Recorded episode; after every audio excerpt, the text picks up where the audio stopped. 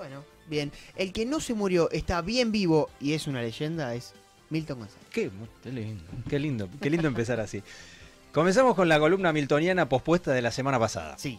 Me gustó, me gustó esa, como hicimos la otra vuelta, de, de agarrar una noticia actual, algo de actualidad, y armar la columna en base a algo, a algo actual. No sé si estuvieron viendo algo del boicot que Estados Unidos le quiere hacer a China por los Juegos Olímpicos de De invierno. invierno, sí. Sí. Bueno, resulta que el, el boicot es un boicot diplomático.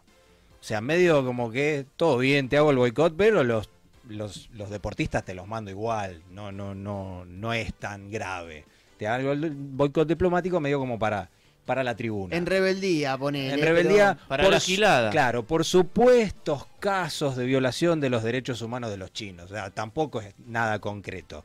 Medio como que bueno, Heavy igual. Bueno, la denuncia el- heavy. El Es muerto se pero asusta su- el degollado también. Pero claro, a eso, a eso. Además es supuesta violación de los... Bueno, pero la cuestión es que me puse a investigar un poquito de diferentes boicot en la historia, no solo de los Juegos Olímpicos, sino en diferentes deportes.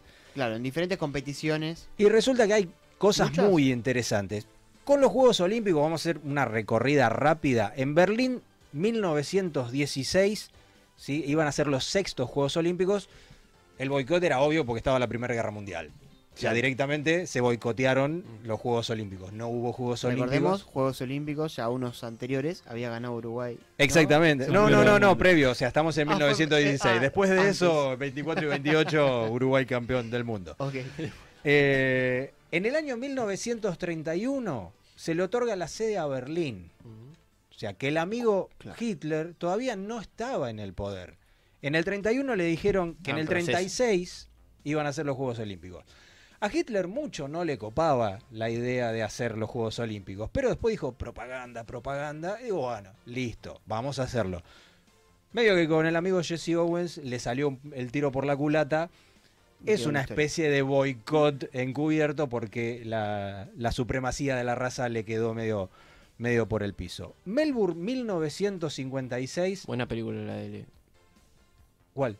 Esa la de. El afroamericano. La de Jesse Owens. bueno, sí. sí. Bueno, eh, Helsinki 1940 y Londres 1944 no se hicieron por la Segunda Guerra Mundial. O sea, igual eh, la, la sede se adjudicaba al, al país por más que no, a la, a la ciudad por más que no se hiciera. En Melbourne, en 1956, el Comité Olímpico Internacional no sancionó a Gran Bretaña y Francia, que junto con Israel atacaron Egipto en la guerra del Canal de Suez. Entonces, ahí hubo un problema. Egipto, el Líbano e Irak no fueron. O sea, en represalia, como no, el Comité Olímpico Inter- Internacional no, sancionó nada, a claro. Gran Bretaña, bueno, Egipto, el Líbano e Irak no fue. Asimismo, no sancionaron a los soviéticos por invadir Hungría. O sea, vos fijate, o sea, en la invasión una guerra pretenden que el Comité Olímpico Internacional, viste, como diciendo, no hay que mezclar política y deporte, bueno. Pero como no sancionaron a los soviéticos, España, los Países Bajos y Suiza tampoco fueron. Todo esto en Melbourne, en el mismo Juego Olímpico. La República Popular de China, ¿sí? Porque permitieron que participara la República de China, que es lo que es Taiwán hoy en día. Entonces, Ajá. como dejaron participar a la República de China, la República Popular de China tampoco fue. Entonces fue un, un Juego Olímpico bastante, Pobretón. Bastante claro, más o menos, más o menos los australianos. En 1972, Septiembre Negro, la organización palestina intenta boicotear eh, los Juegos secuestrando a un grupo de, de atletas israelíes, que está en la, la película de Eric Bana, eh, Ah, Múnich. Múnich, claro. Sí, eh, muy buena película, Sí, sí. muy buena película. Eh, terminan asesinando a 11 atletas, a, a un par de seguridad y terminan cinco de los palestinos muertos, pero al día siguiente los Juegos Olímpicos, Siguieron. dale que va. Yo más bobón. Montreal 1976, vigésimos primeros Juegos Olímpicos. 28 países africanos pidieron excluir a Nueva Zelanda. ¿Por qué? Porque Nueva Zelanda había jugado un partido con quién? Con Sudáfrica, que estaba excluido de los Juegos Olímpicos por el apartheid. Ah, Entonces, como el comité ¿Eso fue qué año? 1976. 76. Entonces, como el Comité Olímpico Internacional no le dio bola, los 28 países, más Guyana e Irak, dijeron no participamos. El Comité Internacional eh, se abría mucho de gambas. Sí, sí, sí, sí. era- Lo sigue haciendo, gorda lo sigue haciendo, ¿eh? Bastante Sí, sí. tibio. medio que tanteábamos, viste, a ver cuál es el, ¿Te el mejor parece? negocio. Eh, Ya se estaban dando cuenta que era un negocio. Es medio como le- que la empezaron a, a tantear. Todo pasa, decía en la entrada. Claro, exactamente. Pasado Don Y- Julio. Y, una- y un anillo tenía el amigo Pierre de Coubertin. Eh, quizás 1980 en Moscú fue uno del, del caso más, más conocido, más emblemático de, de boicot, que por la invasión soviética a Afganistán, 65 países, y acá sí, entre esos 65 países ¿Qué año? estaba 1980. 80. Estados Unidos, Canadá, Alemania y China, popes de los Sí, Juegos sí. Olímpicos. O sea, Top 5. directamente ellos no participaron, pero no un boicot diplomático. No mandaron No presentaron a ningún atletas. atleta. O sea, Moscú quedó bastante vacía de, de atletas. Pero Lo eso sigue- llevaron todas las medallas, ¿eh? eh, pero el medallero final quedó im- impecable. Cuatro años después, los siguientes sol- Juegos Olímpicos, medio como para hacer la película, ¿dónde los hacen? The Angels. en Los Ángeles, en Estados Unidos. Los rusos, más 14 al- aliados soviéticos, dijeron, Ah, bueno, me, Ah, vos me no a mí ahora venir, te la hago yo a vos. nosotros vamos. Y encima te, hago- te armo los Juegos de la Amistad. En todos los países soviéticos, hasta en Cuba, en La Habana, hicieron los Juegos de la Amistad para competir con los Juegos Olímpicos de Un- 1984. Un, paréntesis te hago. Vos A sos ver. atleta. jugá- eh, cuatro años te entrenaste todo, hay un conflicto. Esto, te querés matar. no entendés. Bueno, lo- los no te últimos interesa Juegos... tanto la política, sino esto es- Los últimos Juegos Olímpicos también a, lo- a los a los rusos fue A los que no- rusos, no, sí. permitieron participar y tuvieron que participar con otra, participar con otra aparte, bandera. digamos, sin Pero bandera. participaron. Sí. Comité Olímpico Ruso. Claro. Mira.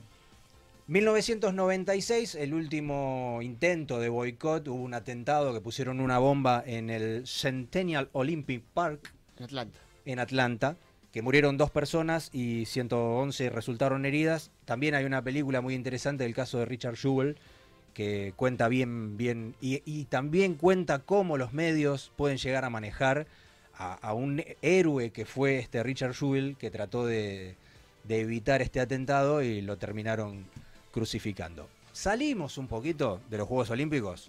Ahora, NBA. No hace mucho, cuando asesinaron a Jacob Blake, Ah, claro, sí. eh, los Milwaukee Bucks dijeron, el tercer partido de los playoffs no lo jugamos. Entonces la NBA agarró y suspendió por completo ese día, pero fue solamente un día. No, no fue un- toda la competencia de la NBA.